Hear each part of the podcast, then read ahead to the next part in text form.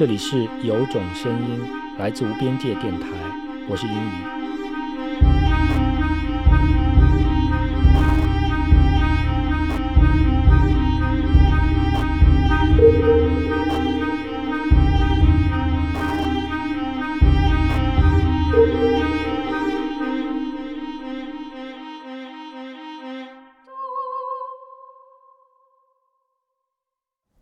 各位好，欢迎大家来听新一期的这个无边界电台的有种声音节目啊。这一期我们仍然是说实地录音，呃，可能大家会从声音里面听出来，好像和以之前的几期节目呃会不太一样，因为今天我没有在呃上海的录音棚里录这期节目，呃，因为最近一段时间我在苏州，我有一个工作在这边。那原来我是想着要赶回上海来啊做这一期节目的，后来我想了想，嗯嗯，既然是在做呃关于实地录音的节目，那么为什么不可以用实地录音的方式来做这期节目呢？就是我不一定要在一个嗯对大家来说很抽象的嗯一个不知道在哪里的一个一个空间里面。啊，说一些话录给大家听，嗯，就可以作为实际录音的一种方式，到城市的一个空间里面，就是在实际录音的场所里面啊，空间里面、场所里面这个地方，进入到实际录音的一种具体的语境里面啊，去做这样一期节目，那我觉得也是呃很有挑战性，同时也是比较有趣的。而且我们之前在电台内部和各位呃。节目的老师和主持人，包括策划啊，也在谈，就是说，既然我们是关于呃城市的这样一个呃节目，关于城市的文化的这样一个节目，那么为什么我们在做节目这个地点是在一个抽象的、不知道在哪里的一个好像很高级的呃有专业的设备的啊录音棚里面呢？我们是不是可以进入到城市的这个空间里面去？啊，所谓实地的去做实地的录音节目，或者实地的去做电台节目。那呃，对，其实所以今天的节目啊，我说话的这一部分，我的这个呃说话的这一部分，其实是呃没有办法去剪的，因为呃我不在抽象的空间里，我离不开我的语境。从某种角度来说，我离不开我背后的这些声音，我环境里面这些声音。当我去剪一剪的话，那么大家就会觉得这个声音就会断断续续啊，不能够形成一种连贯性。所以说啊，今天的节目既有挑战啊，可能对我来说呃非常有挑战，呃，也可能会有很多的惊喜，不知道。呃，不过还好，我现在还是比较放松的，因为呃现在的这个我眼前的这个景色或者环境啊，其实还不错。我现在在苏州的。呃，金鸡湖在金鸡湖的北面，呃，现在已经是晚上五点傍晚了吧，五点四十四分。那呃，周围的天气已经暗下来了，然后嗯，灯光城市的灯光都已经起来了，呃，但是最为特征性的这个金鸡湖这个人工湖，非常非常大的一个人工湖，却是无法被看到。所以我就在想，就是说，呃，一个湖如何被聆听，或者是说，嗯，当我们我们的视觉无法工作、接受信息，或者是给我们感知的时候，听觉它会是什么样子的？呃，对我面前其实就是这个金鸡湖，我可以看到一些呃灯光在一些光，城市的这些光在湖面的这些反射。嗯，但我也在想，那么这个金鸡湖是听起来会是什么样子，或者是说水下会听起来是什么样子的？那么还是回到我们的实际录音的这个节目，那在实地录音中，其实是有相当一部分的这个啊艺术家或者实践者、录音师，他们会去使用啊这个水下麦克风来录制水下的这个声音。那水下录音一般使用的是这种。我们所谓的民用级的这个水下录音话筒，啊，它和这种科研的是是非常不一样的。那前两天我在呃南京大学啊进行一个艺术的一个嗯驻地，然后走访了不同的这个学院，然后也走走访了呃走访了这个县工院，也提到了，就是他们在嗯实验级别的或者是科研级别的这个水下录音话筒是非常非常嗯既贵又精密。然后录到的很多其实已经不是声音了，它其实是震动类的啊，已经离已经超出了我们人啊能够听到的这个频率的范围。那我们回过来说，民用级的一般的呃水下录音话筒，原理上来说是一种高灵敏高灵敏度的一种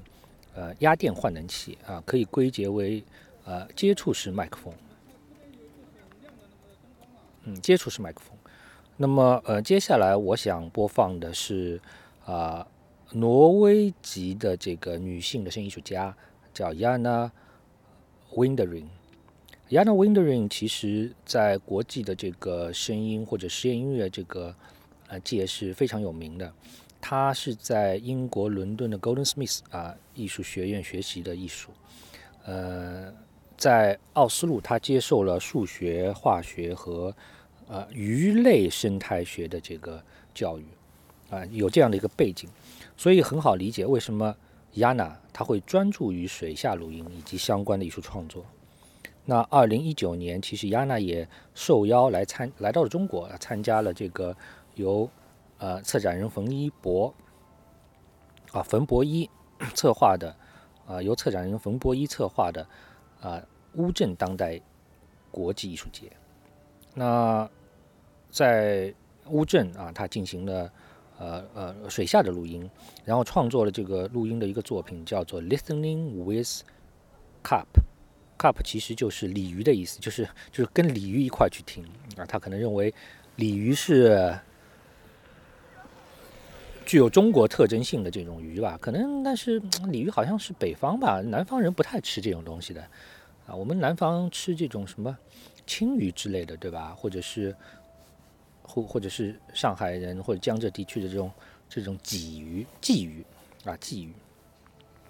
但是乌镇的确是一个适合做水下录音的地方啊。一三年第一届乌镇戏剧节的时候，我曾经在那里待过两周啊，其实还录了不少的水下的录音啊。那么接下来我们来听一段来自于 Yana 呃 Windering 的二零一零年出版的唱片，叫 Energy Field。啊那么这首曲子是第二首啊，这个唱片一共是三首曲子啊。第二首《Isolation Management》，那它其实是混合了大量的水下的录音声音啊，是在挪威，然后格陵兰岛，还有就是在叫 Barents 的一个一个海啊，它是在嗯挪威的北部和。呃，俄罗斯之间，那这张这个唱片呢，也为 Yana 这个赢得了二零一一年这个 Arts Electronica，就是数字音乐和声音艺术单元的金奖。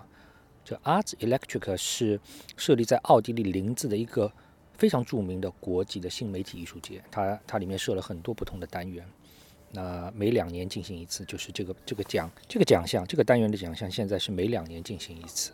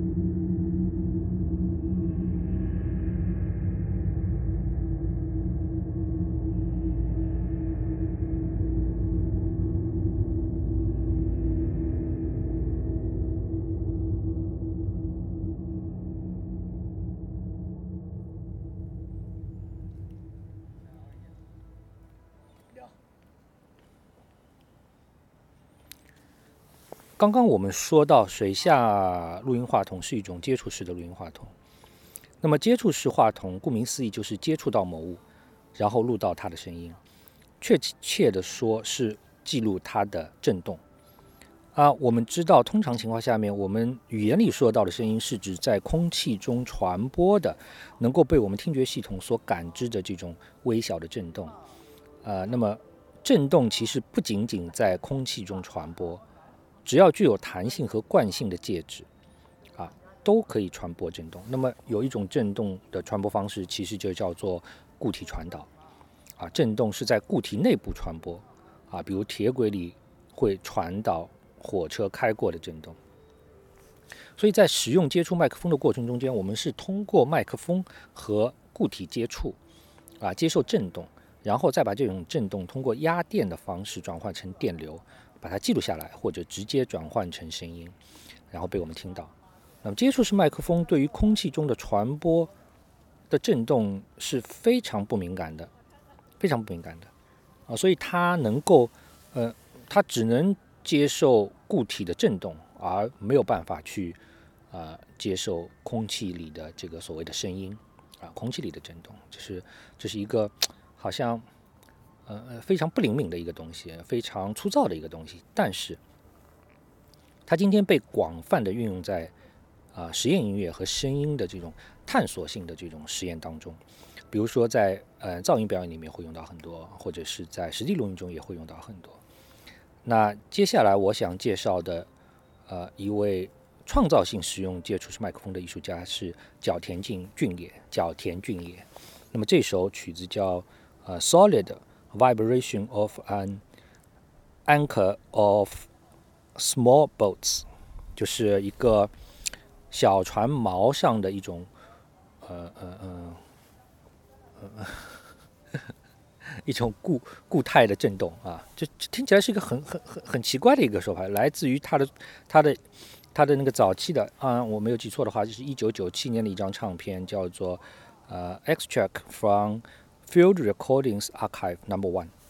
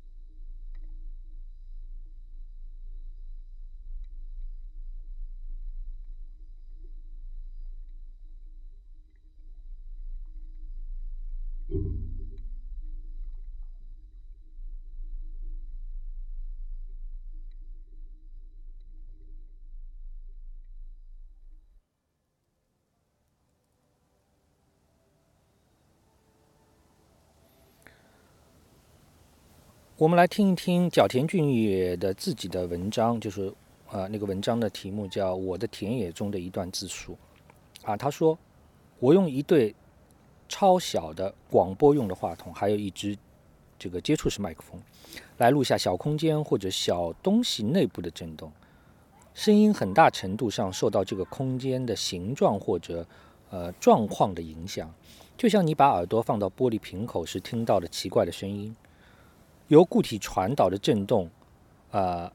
有它特别的地方，但并非和通过空气传导的振动无关。举例来说，振动可以传导到离源头几百米外的建筑的墙里面。这种固体中的振动特性，让我们注意到未知的空间内发生的事件。对我来说，“田野”这个词的意思是。就是这一种事件的转换所发生的范围。我的工作就是记录这个事件的转换，保存它，保护它。因此，为为为每一个录音确定它的田野，就是我作品很重要的一部分。比如说，在一个指定的地方有两个大的声源，而且这两个声源相互干扰，那么由这个干扰所创造出来的震动，就是这个空间的田野。田野总是被它的整体表现出来，作为它的各个部分的总和。所以，这个其实是角田俊也对于他自己的这个嗯创作啊，他其他他他称称自己是音乐家。那么，我们其实很从一般对音乐的这种理解，其实很难去把刚才那段录音啊，或者是他的这种工作方式称为录称为音乐家的，嗯，但是，呃，他给到了我们一个呃，我觉得非常重要的一个启发或者启示性的，或者是一种洞见啊，就是他刚才在说的，就是说有两个大的声源，而且这两个声源相互干扰，那么这个干扰所创造出来的震动，就是这个空间的田野啊。从我的理解上面来说，声音本身它能够。创造一个空间，创造一个田野，这个是非常重要的，而不是说在一个空间里面声音啊被显现出来啊，声音本身就是一个空间啊，这是这是很有意思的，或者是说和我的一些观点是呃很相似的。嗯，然后我们来听一下，就是呃角田俊也用超小型的广播用的话筒录的这个空气的这种震动。然后我们可以看到一个艺术家，他如何用一种设备、一种观念，去捕捉到一种其实被我们忽视或者是被被被遮蔽啊、隐秘的那种声音啊。同时，他给到你一种一种一种一种非常强烈的感受啊，非常强烈的感受。这个这个作品啊，来自同样的这个唱片啊，同一张唱片叫。Air vibration of element motor room in stairwell，其实就是一个，嗯，呃呃呃，升升降的这种这种这种电梯啊，升降的一个一个一个一个电梯的这个呃升升降井吧，那个电梯的升降井里面的这种空气的震震动，呃，是 怎么说？是呃。这个电梯的上下运动啊，会产生这种空气的这种震动，然后这种微小的这种差异、这种变化能够被被被捕捉下来，就像小田俊也说的这种被记录下来，呃。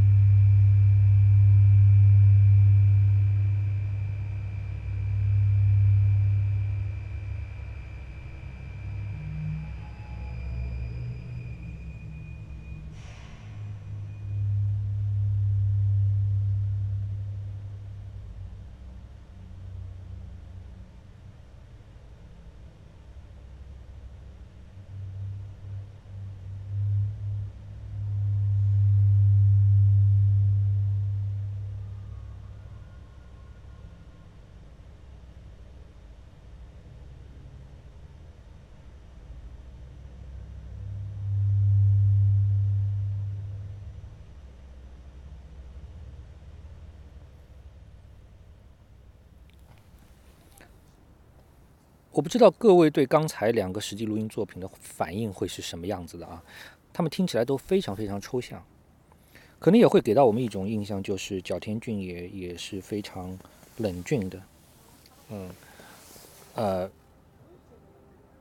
其实，在现实生活中，角田俊也先生是很幽默的，给人以亲近感。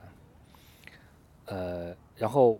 我突然又想到，就说，嗯，我听到这个作品的时候，又想到我之前也有过一次相似的这个录音的这个经验。啊，我到了一个朋友家里面，然后他们家有一个鱼缸，呃，里面有一两条鱼。然后我说，哎，我说我，我我我正好带着录音机和水下的录音话筒，我能不能录一下你的鱼缸？他说好的，没有问题。然后我原来是想着要去录，嗯，这个鱼缸里鱼游动的声音，或者是它有一个抽水泵嘛，换水泵啊，这个水的这个声音。但是没有想到，当我去听回回去再再再次去听我录到的时候，我发觉我录到大量的是。他们这栋楼的电梯上下的这个声音，就说电梯它在呃上下移动的时候啊，呃工作的时候，整个的这个震动啊，其实被我们人其实在在房间里面是听不到的，但是它通过了整个楼宇的墙以及相应这个结构传递到房间里面，而且它是非常低频的啊，然后又传到了这个嗯嗯鱼缸里面，又通过这个。鱼缸里的水又被我录到了，那个那那那种想象，就是说你你通过声音，你突然发觉，你你你你的听觉延伸触摸到了另外一个空间，这个空间其实和你的视觉，你的视觉是无法抵达的啊，这个是很有意思啊。那我们回过来再说角田俊也，就是其实其实我跟我跟角田俊也呃呃见见见过几次，然后也聊过。呃，其实从某角度来说是工作过啊。二零一五年，我为这个上海外滩美术馆策划的这个实验音乐项目，叫“声纹亚洲实验音乐呈现”的时候，啊，我们是做了一年的这样一个计划，每个月邀请一位亚洲范围的啊实验音乐家来上海 外滩美术馆做相应的表演和讲座。那么也当时也邀请了角田俊也，啊，他在上海演出了，同时也做了讲座，介绍他的工作。那相比较我们所熟悉的音乐，呃，现场就一般情况下面我们的音乐现场，角田的现场更像是一种观察中的游戏，啊，观察中的游戏。这里面，呃，我觉得和他的作品和人就特别像，啊，既有一种冷峻的严肃的东西，又有一种幽默的一种轻松的一个东西。嗯，那他还有一点是让我印象很深刻，就是他还向我介绍了很多当时。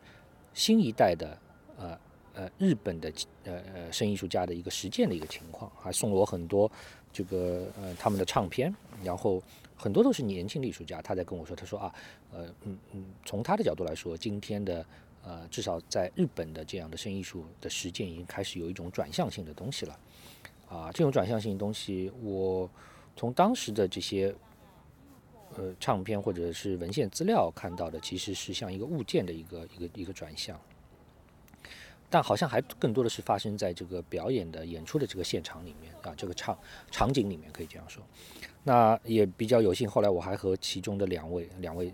年他们年轻的呃声艺术家，然后到了上海，然后做演出，然后我们还一起演出过啊。那除了水下麦克风接触麦克风，在实地录音中还会使用一种特殊的麦克风，叫我们叫做电磁麦克风，啊，这是一种比较，就是这是三种啊不太呃，就是不是常规的这种呃呃话筒啊，使用的录音方式也不是一种常规录音方式啊，录音的对象或者是录音的场景也不是一种常规的录音场景。那这种我们刚才说的那个电磁麦克风其实是一个电磁的换能器了。我们之前在谈到 Soundwork 介绍那个 Christina k o p c h i 的时候 k o p c h i 的时候，啊，其实说到过电子麦克风啊。如果我们回去听一下，会会会知道他的作品是怎么去使用的。那么在这里，我想播放的是音乐家 Justin Bennett 的作品，叫 Ocean。就是 Justin Bennett 是我个人非常喜欢的一个呃音乐家啊啊，他主要以实地录音为基础啊做音乐。也做一些呃视频类的一作品，嗯，我个人是非常喜欢，但是他并没有我们之前提到的这些人，包括后面提到这些那么那么那么著名啊。他是出生在英国，然后现在在呃荷兰的海牙工作，呃，嗯，他的一些录音作品我非常推荐大家去，特别是呃。我在听过他，就是在摩洛哥的呃那个叫 Tangier 一个港口城市啊，他录制了清真寺的作品之后，其实我也想，哎，我我也要录一个类似这样的作品啊，不是说去录清真寺啊，就是录这样那种感觉的东西，一直在找，直到去年我在太原，我在山西的太原录到的，我我非常高兴，非常高兴。啊有机有机会的话，可以可以播放一下，嗯。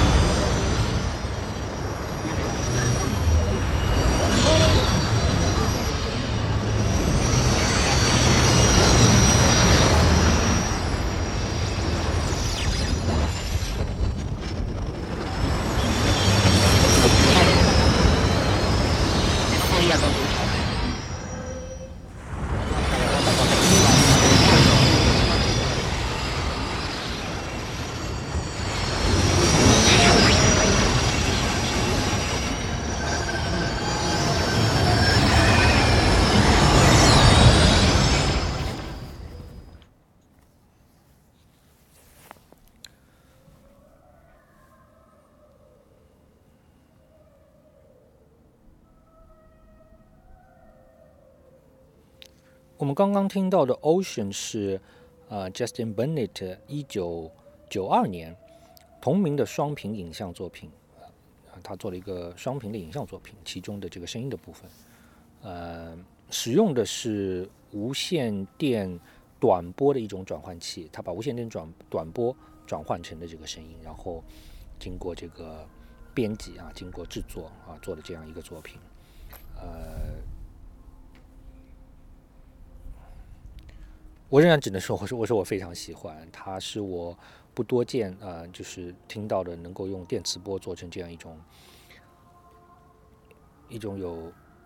结构性叙事，有有结构有叙事啊，这个叙事不是讲故事的叙事，呃，不是那么枯燥，然后有嗯，甚至是能听到一种他的感受性的东西，嗯，是好，那。我们回过来说，就是无论是水下录音，还是接触式麦克风，还是电磁麦克风，其实都拓展了我们聆听的可能性啊！这让我我这让我想起到，就上一个上上周我在上海做了一个工作坊，然后其中有成员跟我聊天，然后聊到什么呢？聊到他之前参加过的一个声音工作坊，他觉得全程非常无聊，也没有什么新意，唯一让他觉得值回这一百块钱。工作坊费用的是当时他带上了那个工作坊导师的这个耳机，然后通过导师的录音机听到声音的那个瞬间。所以什么意思呢？就是说他觉得他听到那个呃通过录音机啊比较相相对来说比较好的这个录音机啊听到的这个声音，让他觉得非常惊奇，非常惊奇啊非常新鲜。呃那个时候他觉得哎这一百块钱好像花的是值得。呃啊，的确，就是机器以及蕴含在机器中的这个技术，延展了我们肉身的这种能力啊。但我也不知道这个带来更多的是正面的还是负面的，是积极的还是消极的。或者我们要想一想，就是我们如何去平衡。嗯，有一点可以肯定的是，就是。机器录到的声音和我们人听到的声音是不一样的。就像我们理性的去分析，就说照相机嗯拍到的一张图片和我人眼看到的也不会一样啊。这个从理性分析就是这样嘛，对吧？那么呃。这个事情在录音里面，实际录音里面啊，最典型的就是关于风。呃，我想，呃，我现在坐在湖边，时时不时的会微微有一点风。那么在我们录的这个过程中间，肯定是有一些风的这个声音。呃，我不知道大家听到会是什么样一种感受，就说它是不是在干扰我刚才说的这个东西，或者是你你你你会把它当做一种噪音去听。所以，如果你回顾一下你的经验，你在日常生活中听到的，更确切的说，感受到的风和你在电影、电视里听到的风的声音是完全不一样的。就像你在今天这个节目里面可能听到的这些微微的风，那我其实是找了一个地方，呃，不要那么多受到风的干扰，但也不要全部没有风啊，我觉得。嗯，我突然意识到，这个今天写的这稿子里面其实是是需要风出现的。那接下来我们来听一听，呃呃，非常知名的啊，西班牙的，来自西班牙的啊，声音艺术家、实验音乐家 Francisco Lopez 的，就是无就是 Wind 啊，Patagonia。这这个 Wind 其实就是就是风嘛，他就他他就去录了一个风，然后是在阿根廷的巴塔哥尼亚啊这个地区。嗯。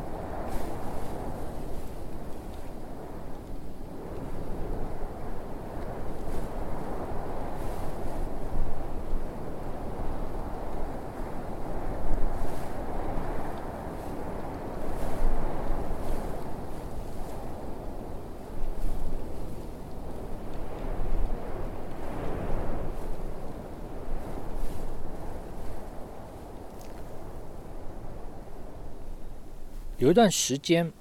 我在家里站桩的时候都会听这首作品。啊，风其实是很难录的，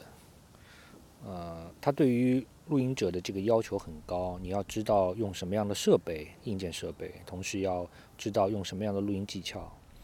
啊，我听这首作品的感觉是，一开始从风的声音之外，慢慢慢慢慢慢进入到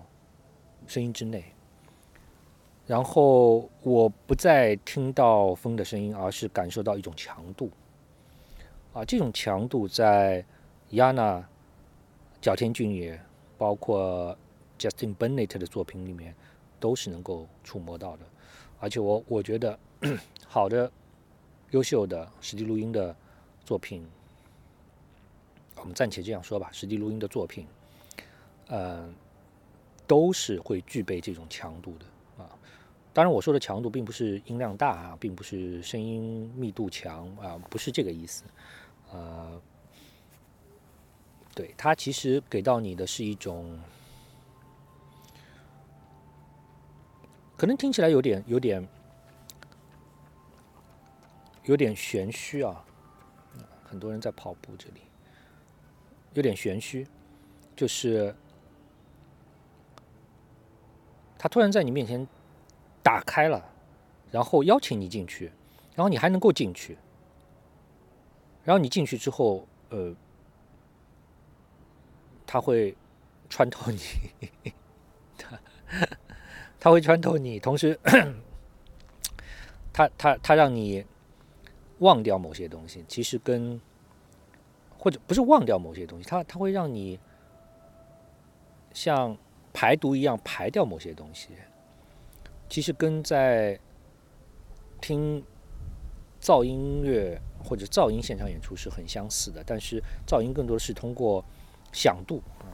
呃，这里这这里可能不是啊，是一种声音的质感性的这个东西，它不一定是那么响了。好，从录音的发展的录音技术发展的角度来说，啊，历史的演进其实就是机器如何靠近人耳。如何还原人耳的一个眼睛啊？刚刚才我介绍的艺术家好像呃都没有从从这条路径去进行他们的创作，反而是离开了啊！我觉得是离开了我们所熟悉的这种聆听的经验，或者说没有把人和人的经验作为一种对象和指标吧啊，指参考啊。所以最近十年在人文科学界。掀起了一股这个，就在人文社科掀起了一股这个所谓的后人类和非人类的这种思思潮啊，思潮和那个呃理论研究啊，随之而来的是当代艺术也对这股思潮很快的做出了响应。那么我们回过来看刚才这些艺术家的创作，回看这个二十世纪末到二十一世纪初的这个实际录音的实践。好像这里面有一种先天的直觉，当然，这这还需要音乐作为参考吧？我觉得啊，才能获得更为全面的一个一个评价。那今天啊，这个节目的最后，我想播放一首 West Cap 的这个作品。West Cap 就是对，就是上次我们介绍过的加拿大的声音啊音乐家啊，声音生态学家。那今天的节目是实地录音的第五期，呃，好像已经很长了。关于实地录音，呃，能够做到五期，我也没有想到。但是我还想再做一期，作为呃整个实地录音这个系列节目的一个结尾。那么在最后一期，我会介绍啊，今天中国实地录音实践所实践者中啊仍然活跃的这些艺术家。那么前两天我在跟其中的一位艺术家，也是我的一个好朋友在聊天的时候，就我们都说到是很喜欢这个 West Camp 的，认为他是真正的这个音乐家啊，我觉得啊，他他他是真正的音乐家，嗯，而且他是用另外一种和以前传统的音乐，呃，流行音乐也好，古典音乐也好，爵士也好，什么这个。这个世界云也好，完全不一样的一种创作的一种方式和材料。就他把实地录音或者说声音生态学从一种文献记录、理论研究啊带向了这个艺术创作。那其实我跟 Westcape 也有也有接触了。那我自己啊，因为开始做实际录音是是很晚的啊，就是相相比较其他的，不跟国外比了，跟中国的很多艺术家相对来说也是非常晚的。我大概是在二零零八年开始，我记得很清楚，是二零零八年的夏天。那个时候像所有的新手一样，嗯，最开始还是把关注点放在这个设备啊、技术啊，然后。嗯嗯，当时也是因为 整个的这个嗯设备技术不像今天那么普及了，虽然过去了也不算特别久吧，十几年，但是嗯，当初的差异和现在差异是非常大的，嗯，所以在选择设备上和选择录音方式上，嗯，他们是相关的嘛。啊，其实也也也犹豫了很久，因为当时没有经验，没有可以参考的。然后我又希望用比较好的这种方式，所以呢，我当时就写信给了那个 Westcamp，啊，询问关于录录音的话筒的问题。然后他很快就回信了，然后嗯，信件嗯既礼貌又嗯详细啊，我其实是受益良多，而且我非常呃感谢他，嗯。在第二封回信中，他提到，他说，虽然我们可能使用的录音设备或者是录音技术不同，啊，因为当时我想，呃，买的这个设备，我我我问他，他了解吗？他说他也不是特别了解，因为当时其实，在专业级别的这个里面，其实还有很多选择，相对来说比较多的选择，也，他也不是像我像像这类艺术家，不是在呃学校的科研单位里面，也不是在一个商业的。呃呃，工业里面，所以他们可能没有那么多的机会去接触这些啊不同的这个设备，因为相对来说这些设备还是比较花钱的，还是比较花钱的。那么他当时就跟我说，他说虽然我们可能使用的设备和录音的技术不同，但是我要给你一个非常重要的意见，而不是意见，是建议，非常重要的建议啊，就是。在你录音的时候一定要监听。他说：“因为这样你才能知道你录到的是什么是什么东西。”那我当时是很能理解他说的这个话。我我当时就明白，就是说有些时候你录音，然后呢，你的机器和你听到的东西可能是不一样的，因为你用的设备、你的、你的、你的话筒的这个摆放的这个呃呃呃录音的模式啊，甚至方向啊，甚至是有些呃。声音你听不到，但是录音机会录到的，话筒会录到的，所以你一定要知道你当时录到的是什么东西，以免你回过来听的时候，你发觉这个不是你想要的东西。嗯，我是很能理解的。但是在在七八年前，也就是我录音大概四五年之后，我就逐渐的开始录音的时候是不再监听了。因为我觉得用耳朵来听对我来说更加重要，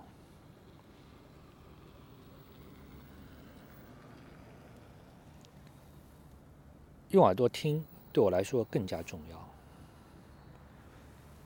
嗯，录音是聆听的一个伴随，录音机。只是耳朵的一个延伸，呃，不是因为我们要录音我们才去听的，而是因为我们听，我们才去录音。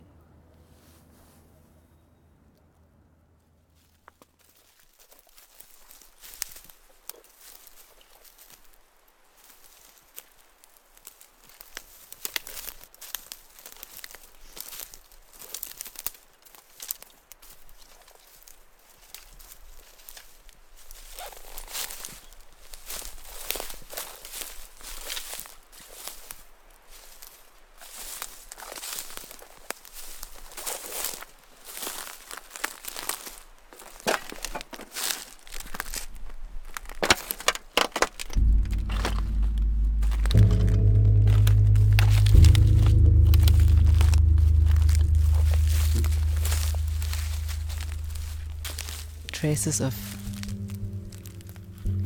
some kind of life here are visible everywhere. Rusty iron, remains of tin roofs, sheet metal, tubs of some kind, old rusty tubs, blocks of concrete, walls of concrete.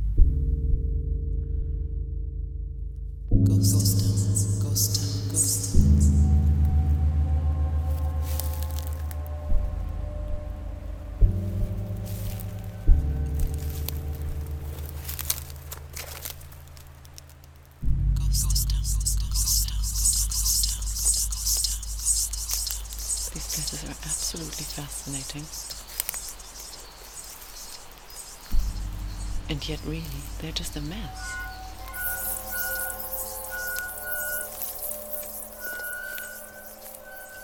This beautiful place, mountainous, high cedar trees, much water, water, water, water everywhere.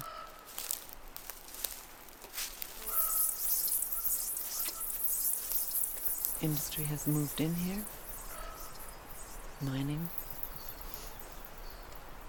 penetrating the mountains, extracting, and then leave. No cleanup afterwards. Everything is left standing as it was.